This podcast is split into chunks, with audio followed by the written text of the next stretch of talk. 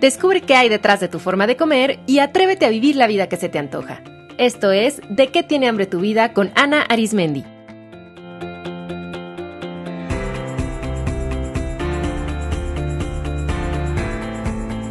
Este es el episodio 140, Hambre de Papá. Hola comunidad, espero que estén muy bien. Soy Ana Arismendi, especialista en psicología de la alimentación y me da mucha alegría compartir un nuevo episodio con ustedes de este podcast en el que hablamos sobre cómo se relacionan nuestras emociones, nuestra mente y nuestra historia de vida con la manera en la que comemos.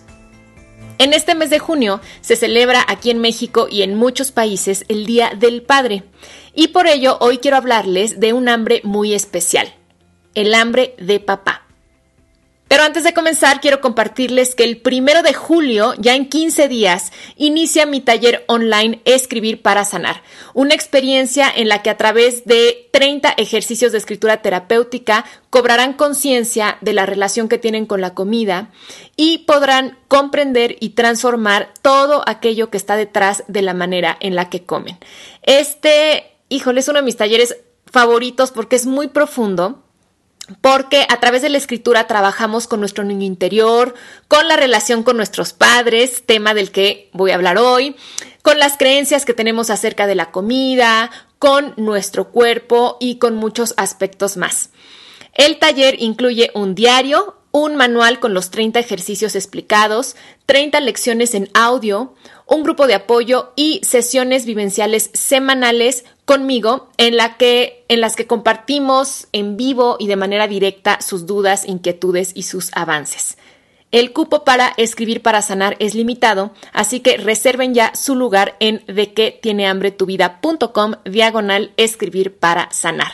Me encantará conocerlas en persona y trabajar en conjunto. Ok, pues comencemos con el tema de este episodio. ¿Qué es el hambre de papá?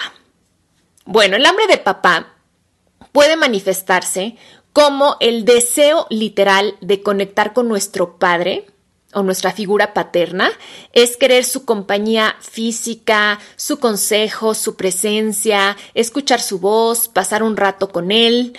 Ahorita que lo digo ya evoqué a mi papi y ya se me antojó estar con él y darle un abrazo.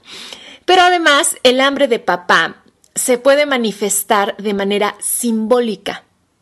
Es decir, que aparece cuando necesitamos aquellos nutrientes emocionales que un padre es el encargado de proveer a sus hijos, que son en específico la seguridad, la autosuficiencia y la realización personal. En el episodio 135 les hablé del hambre de mamá. De hecho, este episodio sería un poco como el complemento de ese, ¿no? Y si se acuerdan, ahí les platiqué que la madre es la encargada de alimentar de manera física, con comida, y de manera emocional a sus hijos. Y los nutrientes en particular que una mamá brinda son cuidado, amor, placer y también seguridad. Y vimos que la comida es el símbolo que representa a la madre y a estos nutrientes, al amor, al placer, al cuidado, porque es justamente a través del acto de comer que nos vinculamos con nuestra mamá desde el nacimiento y de hecho a lo largo de, de nuestra vida. Vimos cómo desde el acto de lactar, de amamantarnos, ahí estamos recibiendo comida y también estamos recibiendo amor, cuidado, placer y protección. Por eso es muy lógico que surjan antojos de comida cuando de lo que tenemos hambre realmente es de consuelo, cariños, comprensión, cuidado, placer y regresar a nuestro lugar seguro, como a nuestro nido. Bueno, pues en el caso del padre ocurre algo similar. También hay símbolos que representan al padre y a esos nutrientes que él brinda. En este caso, los símbolos que representan al padre son el trabajo y el dinero. O sea, esos vehículos que nos permiten ser autosuficientes y realizarnos. y por lo tanto cuando tenemos conflictos en alguna de estas áreas es muy probable que se esté haciendo evidente un conflicto a resolver con nuestra figura paterna. Así como llega un punto en el que es inevitable revisar nuestra relación con la mamá cuando hablamos de nuestra relación con la comida, pues también llega un punto en el que es inevitable revisar la relación que tenemos con nuestro padre cuando queremos tener una relación armónica con el trabajo y con el dinero. Entonces, fíjense, así como el hambre de mamá puede manifestarse con comer en exceso o con rechazar por completo la comida, el hambre de mamá puede manifestarse también con un exceso en cuanto a trabajo y dinero o como un rechazo o como un conflicto con estos temas. A ver, por ejemplo, en cuanto a exceso, pues están las personas que son workaholics, o sea, adictas al trabajo, o que están obsesionadas con obtener y conservar un estatus, que necesitan mucho reconocimiento del exterior, que son personas competitivas al grado de hacerse daño a sí mismas o a otros, con, y que son personas que están obsesionadas con tener y con acumular dinero. O lo opuesto, puede ser que esta hambre de papá y que este conflicto con el padre se haga evidente en las personas que son incapaces de ser autosuficientes, que no pueden conservar un empleo o que no encuentran su rumbo en la vida, o sea, que no saben qué quieren hacer, dónde se pueden realizar, personas que son indecisas y que son pasivas. ¿Se identifican con alguna de estas conductas? Y bueno, quizás se pregunten qué interesante, pero esto qué tiene que ver con la comida. Bueno, pues que el hambre de papá también puede manifestarse a través de antojos. Recuerdan que los antojos son estos mensajeros que nos indican que algo nos falta. Y eso que nos falta puede ser a nivel biológico o puede ser a nivel psicológico. Entonces, los antojos que están vinculados directamente con nuestro padre son aquellas comidas muy vinculadas con lo masculino. En particular, los antojos de carne, y de alcohol. Vean cómo en general los hombres buscan este tipo de alimentos, o sea, un señor que llega a casa después de un día de trabajo, es raro que busque un cupcake, ¿no? Más bien va a abrir el refrigerador, va a sacar unas salchichas, una cerveza y se va a poner a ver los deportes en la tele mientras bebe y come. Yo sé que esta imagen es un cliché, pero justamente lo es porque tiene muchísimo de cierto. Obsérvenlo en su caso, obsérvenlo en su casa. Hay muchas razones biológicas y psicológicas más profundas que hacen que los hombres tengan más antojos por este tipo de alimentos y que las mujeres se acerquen más a lo dulce y a los carbohidratos. Si quieren entender esto a fondo, los invito a inscribirse a mis cursos, donde lo explico a detalle. Pero con lo que quiero que se queden ahora es que quizá cuando tengan antojos de carnes, de alcohol o de todas esas botanas con las que usualmente se acompañan las bebidas alcohólicas como los cacahuates o el maní, pues probablemente eso es una forma en que su cuerpo-mente les está indicando que tienen hambre de papá. Noten cómo cuando nos sentimos así como abrumados por tanto trabajo o cuando tenemos una decisión importante que tomar, puede surgir el deseo de picotear cacahuates, pepitas, palomitas de maíz. O vean cómo es común que la gente que trabaja, los profesionistas, los viernes, saliendo de su oficina, busquen relajarse en un bar. Hoy los invito a preguntarse si llenarse de trabajo, de cosas que hacer, de tareas, de alcohol, si eso sea quizá una forma en la que están buscando conectar con su padre. Si será que en verdad lo que necesitan es reconocimiento, es autosuficiencia, es decisión, es tomar acción o es realización. Mucho del conflicto con la figura paterna pues proviene de haber vivido la ausencia de un padre. Un padre es aquel que debe ofrecer una guía para desempeñarnos en la vida, es aquel que otorga reconocimiento, es una fuente de autoridad firme y amorosa que nos va a enseñar a poner límites y a tomar decisiones. Y esta carencia de esta figura paterna puede ocurrir cuando los padres están ausentes físicamente, puede ser por una muerte o puede ser porque simplemente no estuvieron a lo largo de nuestra crianza o por algún momento de nuestra vida, o puede ser también por una ausencia física de manera parcial, Padres, por ejemplo, que por un divorcio eh, no están tan presentes en la vida de los hijos o quizá por cuestiones de trabajo, que pasen mucho tiempo fuera de casa y poco tiempo con los hijos. O también puede ocurrir que haya esta carencia de padre cuando hay una distancia emocional a pesar de haber presencia física. Puede ser que el papá ahí esté, pero realmente esté ausente emocionalmente porque no presta atención a sus hijos.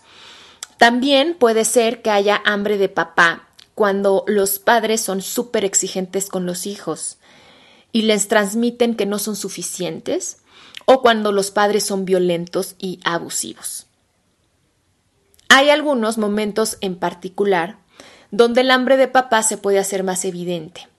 Por ejemplo, ante retos o cambios laborales o académicos, ante retos económicos, cuando los hombres se convierten en padres, porque siempre el inicio de la paternidad y la maternidad obviamente nos confronta mucho con nuestras figuras parentales ante la muerte del padre y en fechas como esta, el Día del Padre, porque es inevitable, pues con todos los recordatorios sociales que recibimos, el rememorar a nuestro padre y sentir el hambre de papá. Por eso quise aprovechar este contexto para hablarles de este tema. Después de lo que les he platicado, ¿consideran que tienen hambre de papá? ¿Cuándo y cómo se manifiesta? ¿De qué forma su manera de comer, de trabajar o su relación con el dinero está manifestando esta hambre? Este tema yo sé que es muy profundo, así que los invito a que lo reflexionen con calma. Yo espero que este podcast sea una primera ventanita que se abra para invitarlos a esta reflexión. Pero ya saben que yo soy práctica y no los quiero dejar al aire, así es que si descubren que tienen hambre de papá, estos son mis 10 consejos para nutrirla. Número uno, hagan las paces con su figura paterna a través del acompañamiento terapéutico. Para ello no necesitan que su padre esté vivo, ni hablar con él, ni que él acuda a terapia. Esto es un trabajo 100% personal y yo creo que independientemente de que si sentimos que tenemos un conflicto con nuestro papá o no, el hacer las paces, el comprender bien a nuestros padres es algo que todos tenemos que hacer en algún punto de nuestra vida. Así es que los invito a que se den este regalo Vívanlo para poder ser libres y realmente vivir la vida que se les antoja. Dos, reconózcanse a ustedes mismos. Algo que estamos buscando mucho del padre siempre es su aprobación y su reconocimiento. Y cuando entramos a la vida adulta es momento de entender que ya sea que nuestro padre lo, nos lo haya dado mucho, poco o nada, es momento de nosotros ser nuestra propia fuente de reconocimiento. Y ya les he compartido antes esta técnica y se las vuelvo a repetir porque es muy efectiva para cultivar el autorreconocimiento, que es hacer una lista de nuestros logros. Siéntense con un papel y una pluma y escriban al menos un logro por cada año de su vida. O sea que si tienen 25 años, escribirán 25 logros y si tienen 55, pues tendrán que tener una lista de 55. Se van a dar cuenta que conforme empiecen a hacerla van a salir muchísimos más y van a notar cómo al ir escribiendo y reconociendo sus logros, se van a ir llenando de fortaleza y se van a sentir orgullosos de sí mismos y eso es la base para ir construyendo confianza interior. 3. Dense palabras de aprecio y de reconocimiento. Quiero que piensen que tanto acostumbran felicitarse o celebrarse por algo bien hecho, como que es algo que le decimos mucho a los demás, oye, qué bien te quedó esto, felicidades, pero poco lo hacemos con nosotros mismos. Entonces, los invito a que empiecen a hablarse con frases como soy mi fan, estoy orgullosa de mí, qué buen trabajo hice, soy una chingona, soy un chingón, soy una buenaza en esto. Háganlo. Y en un inicio Es normal que se sienta raro simplemente porque es diferente, pero practíquenlo, díganselo en voz alta, díganselo mentalmente, escríbanlo y poco a poco se va a ir convirtiendo en parte de su discurso interior. 4. Hagan un ritual diario de agradecimiento, porque la gratitud es una gran manera de darse cuenta que son y tienen suficiente.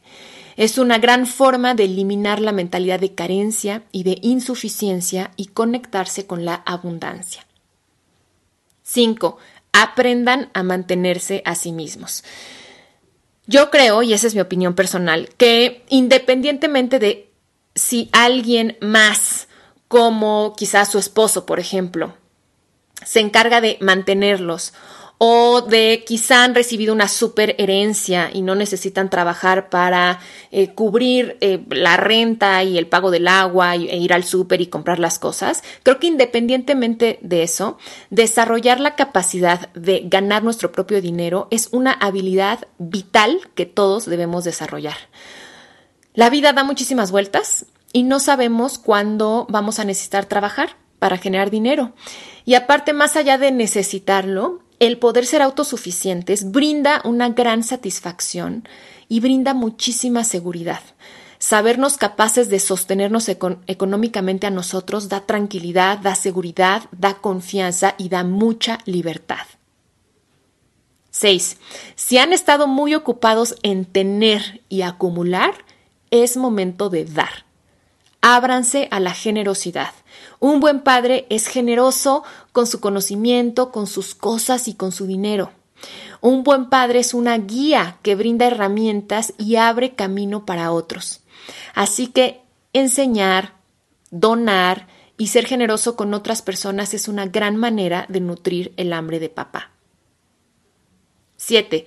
Construyan su propio proyecto de vida. Atrévanse a seguir su propio camino.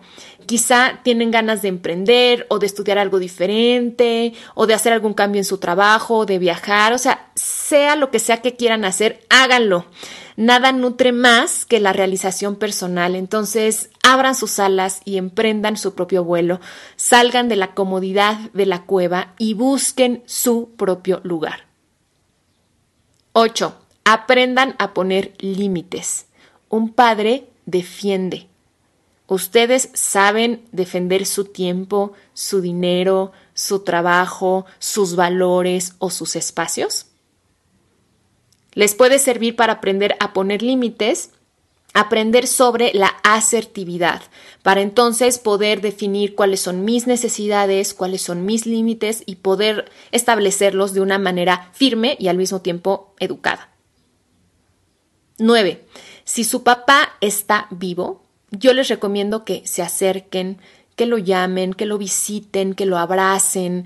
Aprovechenlo, háblenle de manera cariñosa. No importa lo que él diga, de que platique, si le gustan o no las caricias, háganlo. Denle a su padre lo que a ustedes les gustaría recibir de él. Y 10. Escriban una carta de agradecimiento a su padre cobren conciencia de todo lo que sí han recibido de Él, que para empezar es la vida y ya con ese gran regalo tenemos. Pero estoy segura que hay muchas más cosas. Y de esa manera, honrenlo en su corazón. Bueno, y por supuesto que si la relación con su padre es muy conflictiva, si les ha dejado una huella dolorosa, ya sea porque vivieron abandono, violencia, abuso, negligencia, pues eso trabajenlo con un psicoterapeuta. Para eso estamos, para acompañarlos, para darles herramientas. Recuerden que todo tiene solución y que toda relación se puede transformar en nuestro corazón y en nuestra mente. De igual manera, si detectan conflictos con el dinero o con el manejo de la agresividad, que esa también puede ser una manera en la que se esté haciendo evidente el que hay que trabajar con esta relación, pues háganlo. Hay también especialistas en estos temas. Y por último, si no encuentran su camino, si se sienten perdidos, si les da miedo desarrollar su proyecto de vida, también pueden recibir orientación y guía de un coach o de un psicoterapeuta. Recuerden que no están solos. Ahora que les digo esto, también si ustedes suelen comer y tener antojos cuando están aburridos, esa también puede ser un momento en el que pueda estarse manifestando el hambre de papá. Recuerden que el aburrimiento es el primer síntoma de falta de sentido. Cuando algo nos aburre, pues es que ya no le vemos el sentido. Fíjense cómo hay tanta gente crónicamente aburrida en su trabajo. Y entonces cuando estoy aburrido en mi trabajo, cuando ya no le veo sentido, entonces ya no me estoy realizando ahí. Y quizá es momento de moverme. Observen si suelen sentirse muy aburridos y tener muchos antojos y comer para quererse entretener y distraerse de ese aburrimiento en su ejercicio profesional, porque eso también puede ser una invitación a moverse, a cambiar, a buscar retos. Esta parte masculina del padre le gustan los retos, le gusta lo nuevo, le gusta la creatividad, le gusta hacer. Entonces, quizá ya están en un momento de estancamiento. Sanar la relación con nuestro padre es darnos permiso de ser libres para realizarnos y para volar.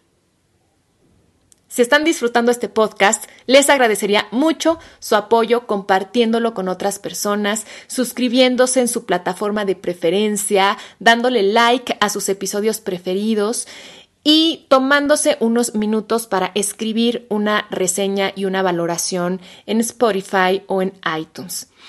Muchísimas gracias por escucharme y formar comunidad conmigo. Espero que este episodio los haya dejado pensando y reflexionando, que les haya brindado herramientas útiles. Me encantará saber qué opinan, cuál es su experiencia, si ponen en práctica alguno de estos consejos. Les dejo un abrazo y les deseo un muy feliz Día del Padre.